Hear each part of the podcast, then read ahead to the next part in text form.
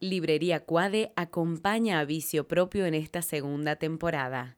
Los libros que entran por tus oídos al alcance de tu mano. Pueden encontrar sus locales en el Paseo del Jockey, en el Paseo Rivera Indarte o al frente del Parque Las Tejas. Esto es Parque. Parque. Ideas para escuchar.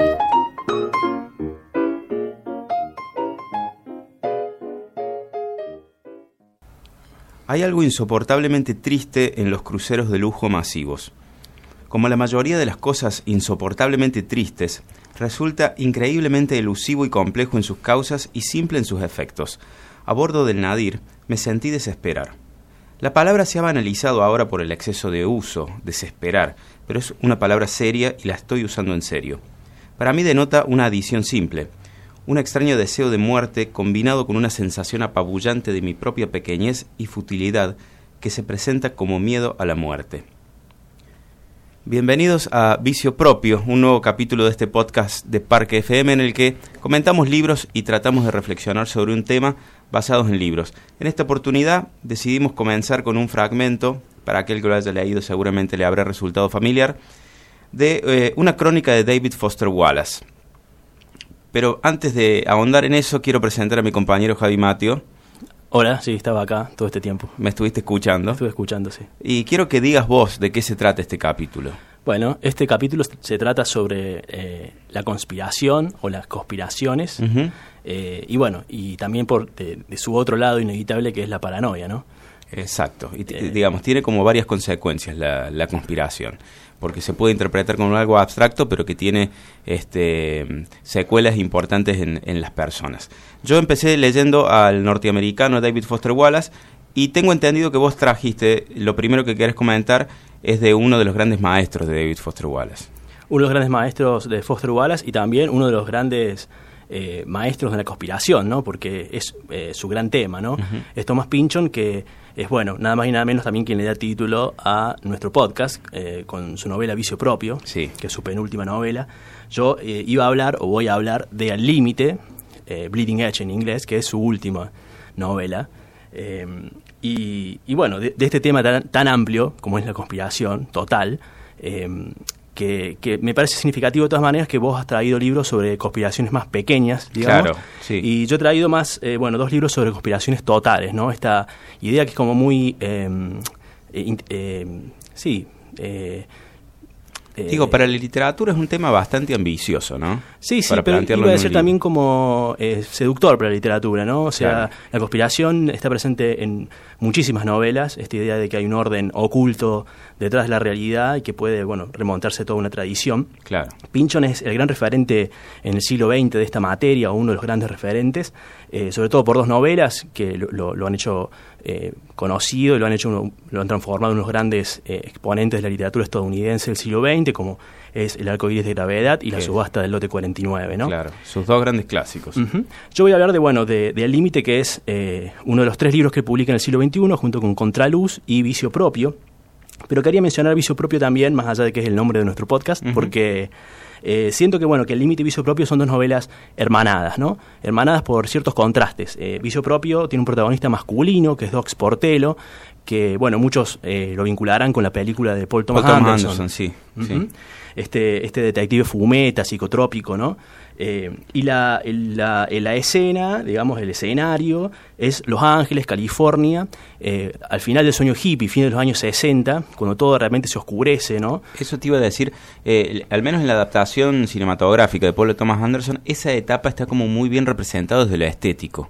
Sí, sí, sí, la película yo creo que, que consigue, consigue conservar cierto espíritu con lo difícil que es, ¿no? Eso te iba a decir, este, digo, si refleja bien la este, el clima de la novela. Sí, sí, más allá de que, bueno, Vicio Propio es una de las novelas más amenas de Pinchon, junto con El Límite y con La Subasta, me parece que son las tres, tres puertas por donde entrar a Pinchon. Em, pero en general la, prosa de Pinchon es irreal, es, es, es, complicada, es compleja, es críptica. Em, entonces, bueno, no, no es algo fácil de, de, llevar a una imagen, ¿no? Eh, también habría que, bueno, habría que ah, mencionar brevemente que Thomas Pinchon es eh, conocido paradójicamente por no ser conocido, ¿no? Porque no, no hay una foto de es él. muy elusivo. Eh, hay pocas fotos, no se sabe de nada de su biografía, se sabe que vive en Nueva York, pero poco más. Eh, así que algo coherente, digamos, con alguien que ha escrito sobre la, paranoia y sobre cómo el individuo puede de alguna manera eh, o sigue intentando escapar de grandes poderes ocultos, ¿no? pero bueno, para, para ir al, al, grano, digamos, ¿no? Vicio propio, entonces tenía esto, esta, esta característica, un personaje masculino en Los Ángeles, en un momento histórico muy preciso. Al límite es una protagonista femenina que es Max Interno, que es una investigadora de, estafas, ¿no es cierto?, situada en Manhattan. Y el, el, em, escenario histórico es eh, el, año 2001, pocos meses antes del atentado de las Torres Gemelas y poco tiempo después de la explosión de la burbuja de las .com. Eh, justo el momento anterior, digamos, bueno, al, mundo que estamos viviendo hoy, ¿no? Con toda la expansión tecnológica de la red, militar, política también, y toda la, lucha y la casa del terrorismo. ¿no? Sería interesante, Javi, que ahondes un poco en el concepto del bleeding edge, esa, eh, digamos, em, que es el título original. ¿Qué quiere decir bleeding edge? Bleeding edge es la definición para todas aquellas tecnologías eh, que, eh, digamos, sobre las que sobre las que se recomienda tener una precaución porque son demasiado, son demasiado nuevas. Claro. Entonces no, no, no, se, no se conocen todavía los efectos de su uso.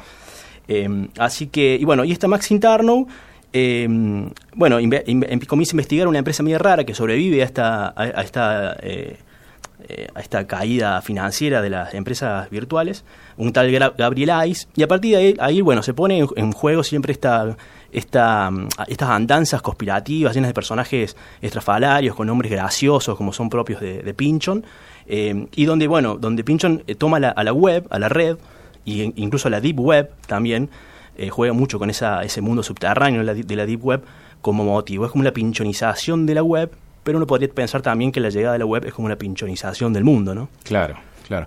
Pregunta, em, así como Vicio Propio tuvo una adaptación muy feliz al cine, ¿te parece que al límite puede llegar a tener así eh, una oportunidad en la pantalla grande? Y podría llevarse ¿Y qué director sería el indicado? No sé si me animo tanto, pero la veo como una, una Matrix, no sé, dirigida por, por algún cineasta independiente, digamos, una cosa así. Eh, o sea, la novela en realidad, eh, lo interesante es esto, cómo se mueve Max Interno en, estas, en estos sitios eh, que son casi, nada, virtuales, cibernéticos, ¿no? se, se, mezcla la realidad con esa otra realidad. Y, y, bueno, y Max Interno es madre de familia, tiene unos hijos, entonces hay como un, hay un constante juego entre un mundo más amable, más reconocible, más humano, y esta otra cosa que, que aparece que es, que es, que es bueno, eh, la web, ¿no? los libros, el libro Al Límite está publicado en Tusquets, como todos los otros libros de Thomas Pynchon, que invitamos a leer, por más que sea una lectura difícil, pero, pero vale la pena. Sí, claro. Exige, exige tiempo, Pinchon, básicamente porque no solo son complejas, sino en algunos casos son largas. No es el caso de las que trajiste, pero el arcoíris de la gravedad, ¿cuántas páginas tiene más o menos? Eh, y ronda las mil páginas. Claro, claro lleva tiempo. este, bueno, otro autor que es, eh, que es, digamos, difícil de leer, al menos en, su faceta de ficción, es este Foster Wallace, ¿no? Eh, del que hablábamos hace, al comienzo. yo traje un libro no tan largo, no tan resonante como, por ejemplo, La broma infinita, pero que tiene un título que a mí siempre me resultó muy bueno y es algo supuestamente divertido que nunca volveré a hacer. Bueno y largo. Y, bueno y largo, exactamente, sí. Y bueno, es un pedido eh, que, le hicieron a Foster Wallace en, a, mediados de los 90 para que escribiera sobre un crucero, es decir, una revista que, si mal no recuerdo, es la Harper's, le paga para viajar un crucero de lujo por el Caribe. Y fiel a su estilo no podía escribir como si se tratara de un suplemento de turismo o de una revista turística tradicional. Sí, hay, que decirlo, iba a decir que más que más que críptico, eh, como puede ser eh, Pinchon, Foster Wallace lo que tiene es que es excesivo, ¿no? Es excesivo y también muy digresivo, ¿no? el que lo leyó eh, sabe de sus famosos pies de página que son eternos y que te pueden llevar mucho tiempo después para volver a la página donde, donde abandonaste. sobre todo para el que lee en digital es una, es una, una cuestión Es un perno, lo que se suele decir es un perno, tal cual. Y él, bueno, Foster Wallace escribió esa, esa crónica de viaje y la amplió un poquito para luego publicarla en formato libro. Y es, por un lado, extremadamente divertida, como bien anuncia este, su portada, y también tiene un grado este, de, patetismo, porque, bueno, se pone a reflexionar este, Foster Wallace sobre el, el motivo de estos cruceros, qué lleva a las personas a hacer este, esta especie de día de la marmota durante siete u ocho jornadas, que es que te sirven todo, que tenés eh, tu, tu habitación limpia todo el tiempo, que quizás celebraste una fiesta en un comedor de en una de las salones del, del, crucero y volviste a las dos horas y está todo impecable. Sí, todo ese derroche de plata y sin sentido que también estaba, por ejemplo, hablemos de langostas con el tema de las langostas también, ¿no? Por ejemplo. Cómo mataban langostas a mansalva eh, por una cuestión cultural extraña.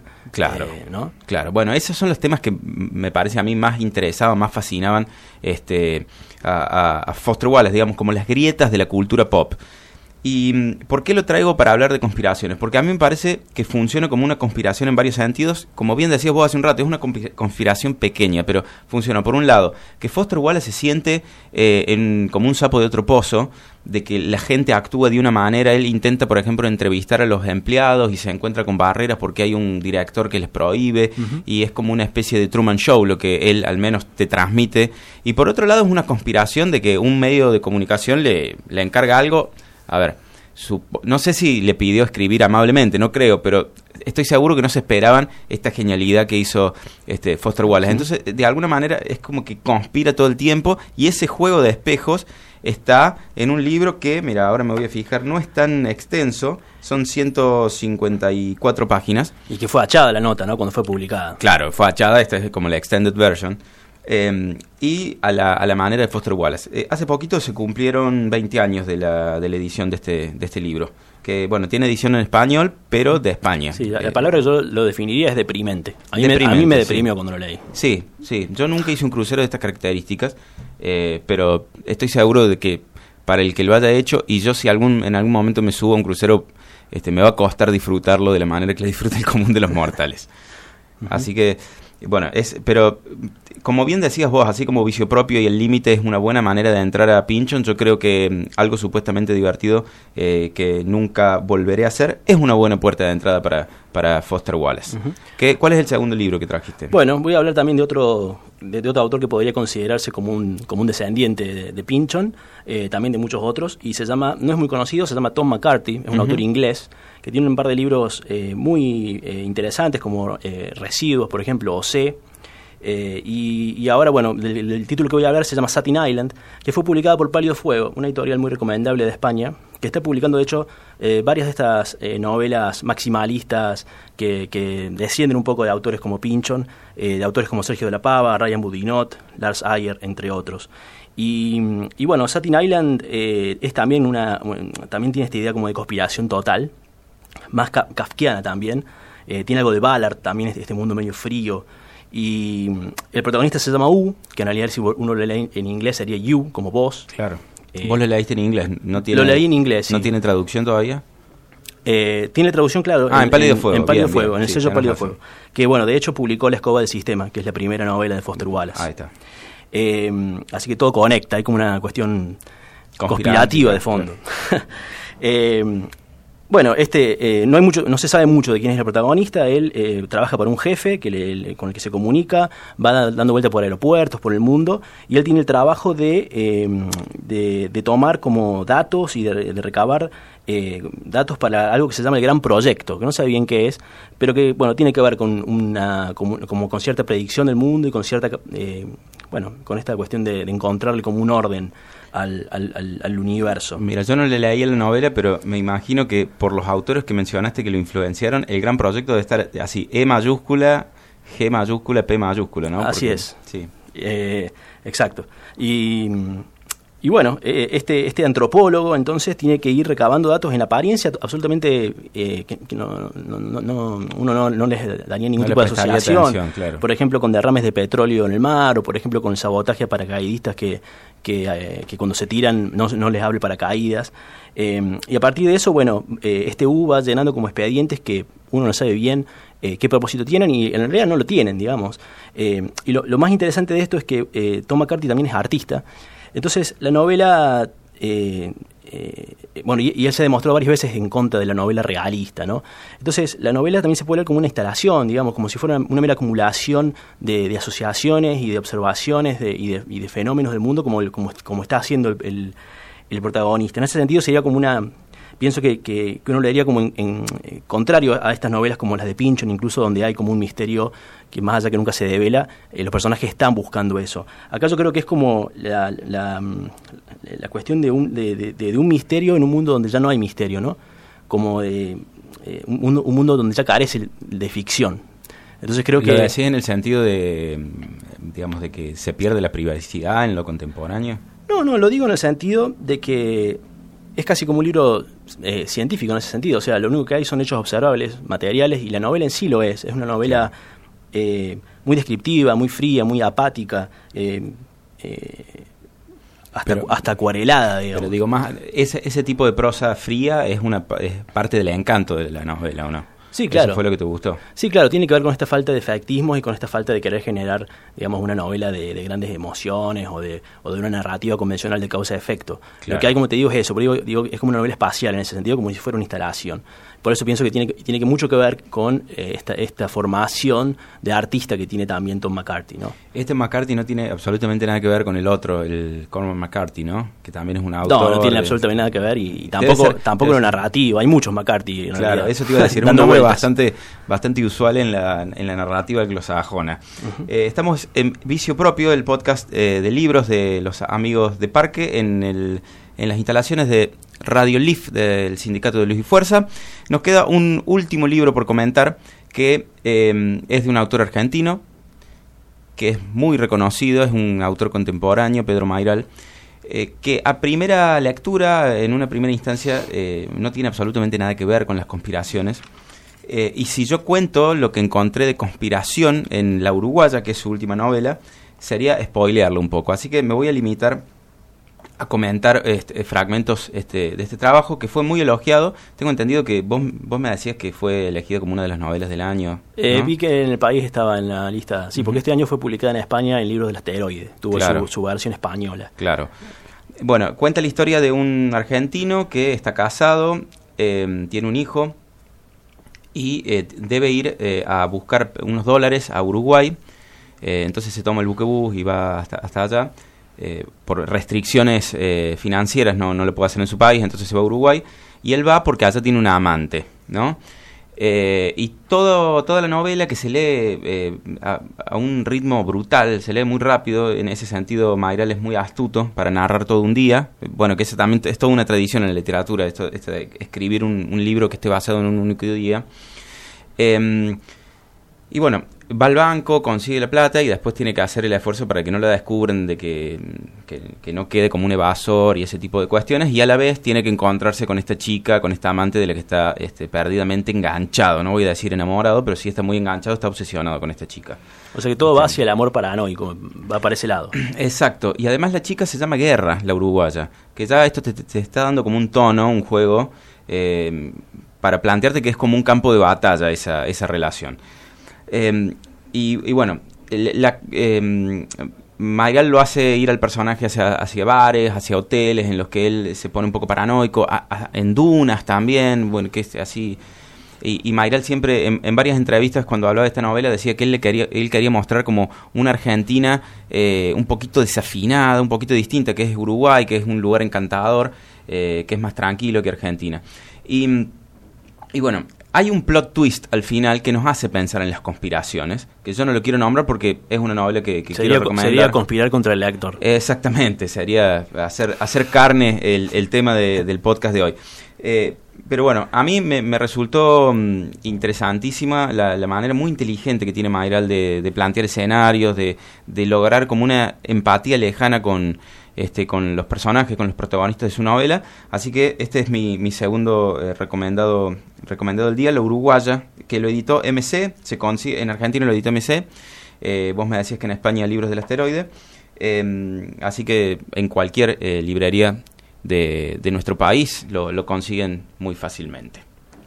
En el primer episodio de Vicio Propio Em, de acuerdo al tema del que, abordamos, planteamos canciones ¿no? que hablaran de esa cuestión.